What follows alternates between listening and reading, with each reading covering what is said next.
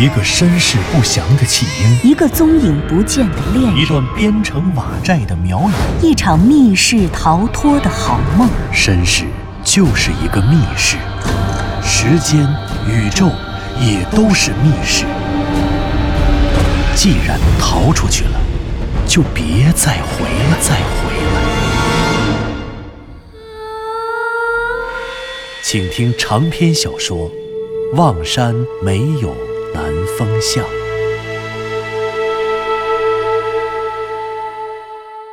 第二十二集。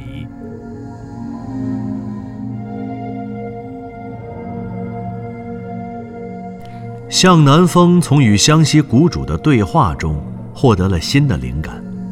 毫无疑问，他寻找守南山天坑古堡，直接救回归路遥的计划，不仅在现实上碰壁，无法推进，而且随着时间的推移，即便是在理论上，也丧失了实施的意义。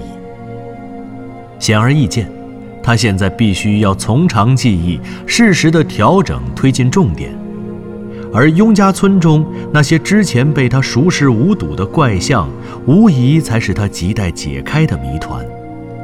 就像湘西谷主所说的：“先访雍家村，后去守南山。”想潜入守南山中的水潭，恐怕还得从雍家村里的怪象着手。何孝大爷的狗肉馆，在古堡窟窿里最后出现的那个躲在红盖头下面的狼犬厉鬼。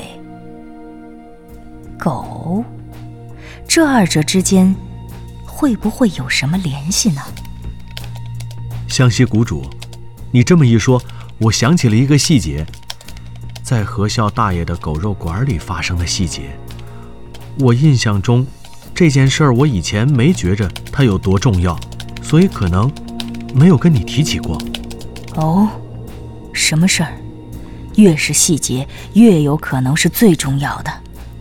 是这样的，这何孝大爷做狗肉，这道菜叫烧狗肉，而这狗肉是腌制的。归路遥告诉我说狗肉特别好吃，我说我不吃，我肯定不吃，狗是人的朋友，我以前还养过狗呢。你吃狗肉，太不人道了。我好像当时还提醒他，希望不光他自己别吃，最好还能让他劝劝何孝大爷别卖这道菜了。现在动物保护组织那么多，别给自己找麻烦。毕竟他跟何笑大爷那么好。那后来呢？后来他不听我的呀，他接着吃，然后还跟我说何笑大爷是苗族人，说苗人的狗跟汉人的狗不一样。他说苗人的狗最坏，欺负弱小，还说他小时候就被那些恶狗围攻过。你知道，我那会儿正处于热恋期，既然路遥这么说了，我也不好说什么了。后，他就趁我不注意，非往我嘴里塞了一块狗肉，我心里觉着很恶心，恶心的受不了了。但确确实实，那狗肉做的倒是真棒，也不知道。那何孝大爷是怎么烧的？不过我就强忍着吃了那一块狗肉，他再让我吃，我也就没再吃了。不过，后来的这些事儿，我之前就都跟你说过了。是，但你刚才说的那些非常重要。我想，归路遥跟你说的这些话，绝对不是随口说的，他肯定是有特指的，甚至是。他预感到或者设想过今天可能发生的事情，所以特意给你留下了一些当时看不出来，但事后能够有所联想的提示。你看，他说苗家的狗不是汉人的狗，而且还说苗族的狗最坏，欺负弱小。他小时候就被恶狗围攻过。那谁是弱小？显然。他是弱小，他小时候被恶狗围攻过，说明他本人和狗是势不两立的，他们是对立的。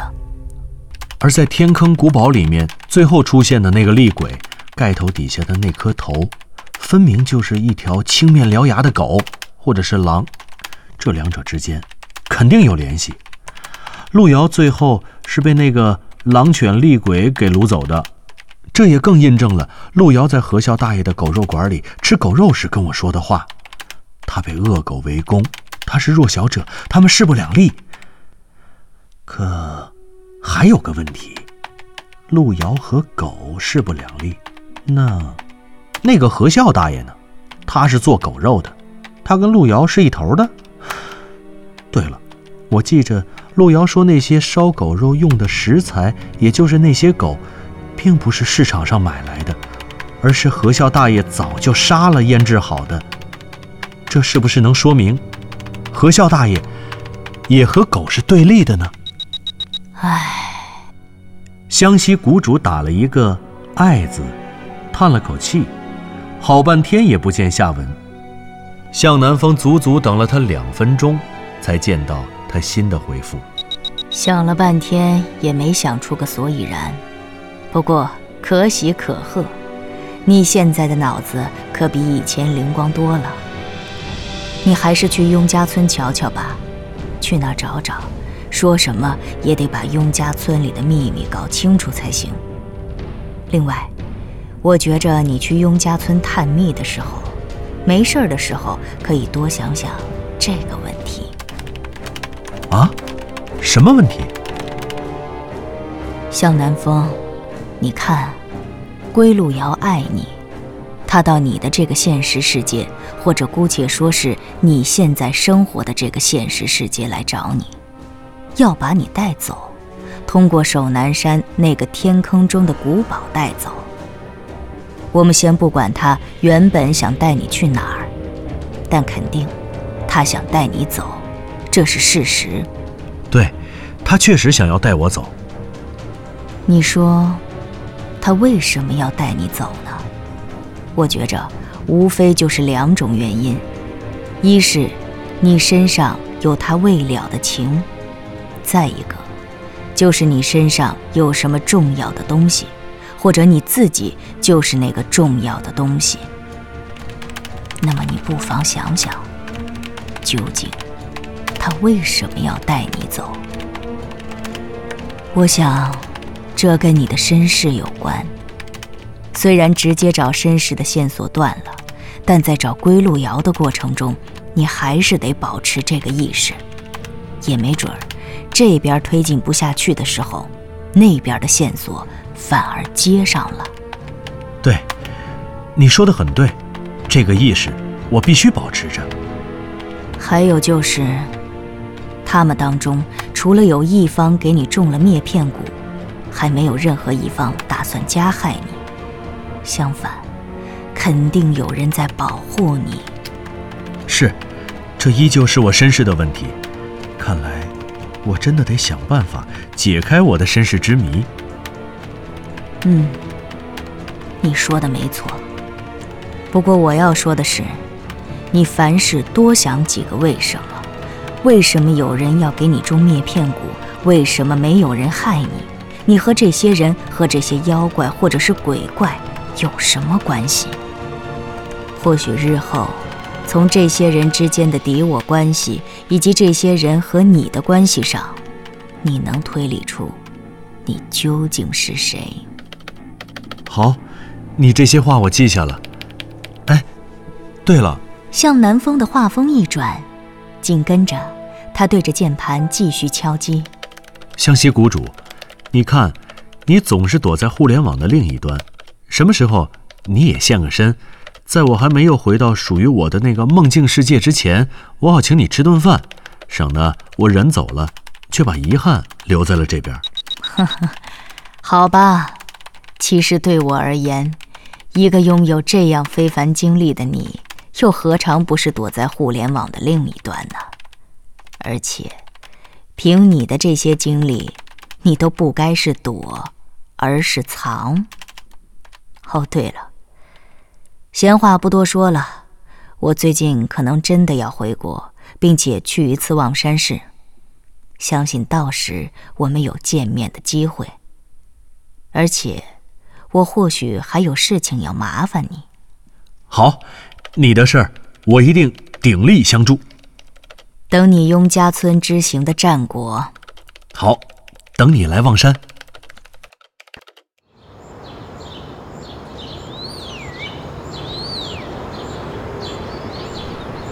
第二天清晨，向南风又一次来到了雍家村。他对这座位于望山市南郊的小村庄显然已经非常熟悉了。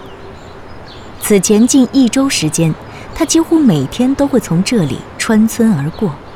天不亮时进山，天黑以后，甚至是入夜以后下山。一来一去，每一次都得经过这个村子。不过，今天的再次到访却不同以往，这是他第二次特意探访雍家村。上一次，一周前，他在雍家村的西南角发现了一堵古怪的围墙，而且从那个住在围墙边的老奶奶口中隐约发现其中古怪的端倪。这次，他既要努力解开那被围墙围起来的秘密，同时。还要搞清楚一点，那就是雍家村里的人都姓贾，但为什么这个村子却叫雍家村？雍家村与其他处于城市边缘的村庄一样，在城市化飞速发展的今天，村里的村民早就结束了面朝黄土背朝天的农耕生活，他们中的有些人已经搬离了村庄。住到了城里，只是把村中的老房子重新翻建，然后出租来给望山市打工的外地人。还有一些人虽然还住在村里，但是白天也都去城里上班了，只有晚上下班才会回到家里。因此，向南风在村里转了几圈，看到的都是七八十岁的老人和还没上学的孩子。向南风。本来想从颐养天年的老人口中打听一些信息，但是他发现这些老人无一例外都像一周前他遇到的那位老奶奶一样，对雍家村西南角那个围墙的事情讳莫如深，只要一提到这里，便都闭口不谈。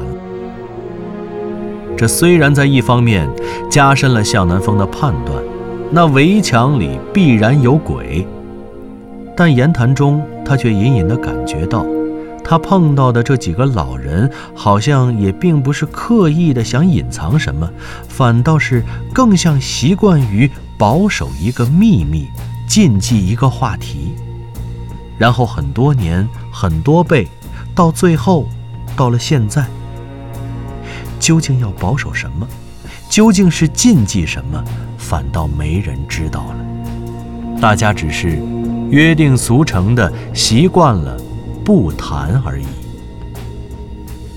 临到中午的时候，向南风在村东头看见了一户人家，半开着院门。透过院门，院子的中央，一个大概八十多岁的老大爷正在看着小孙子玩沙子。向南风敲开门，出示了自己的记者证，当然，他还是以做专题片采访的名义。来介绍自己的。哦，你是要问西南角那个围墙啊？其实那里面没什么东西，啊，记者同志。啊，没什么东西。贾爷爷，这么说，您去过里面？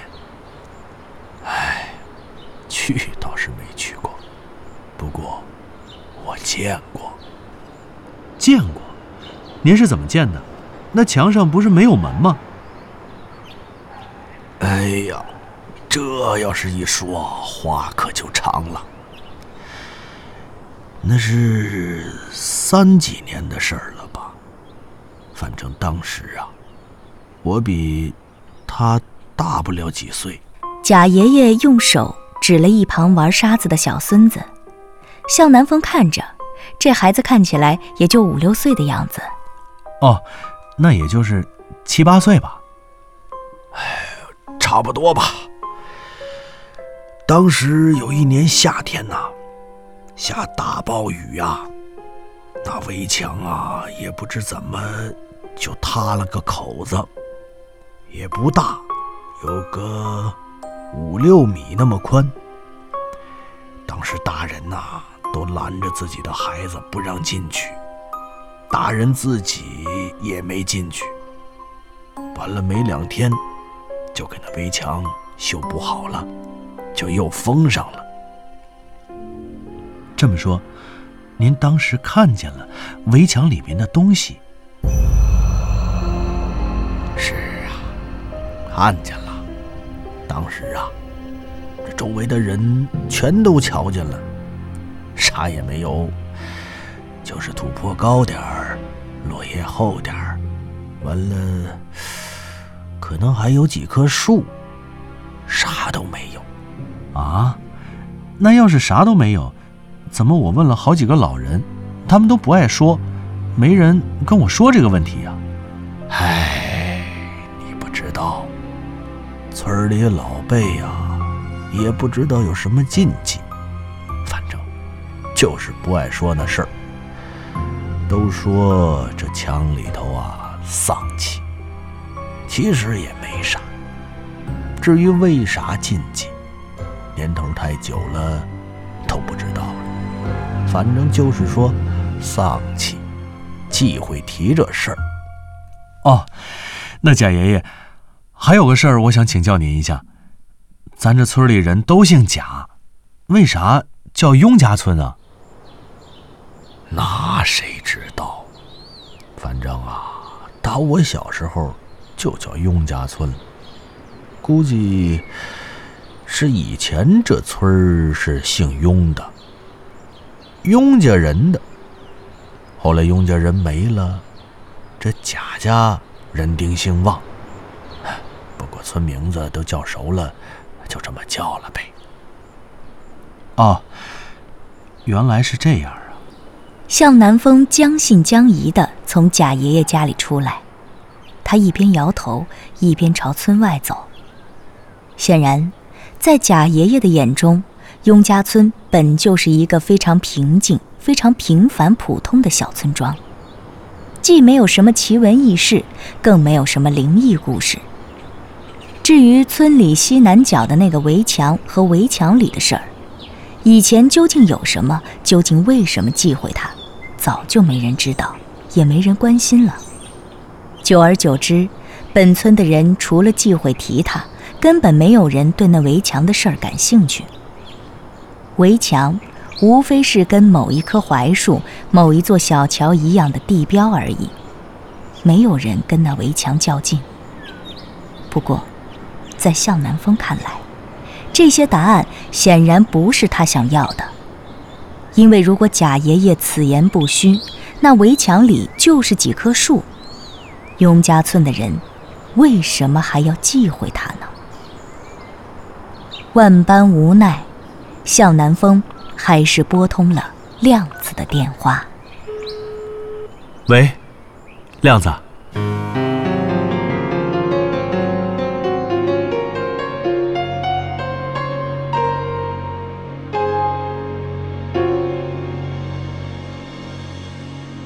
您刚刚听到的是长篇小说《望山没有南风向》，作者刘迪川，演播杨静、田龙，配乐合成杨琛，制作人李晓东，监制全胜。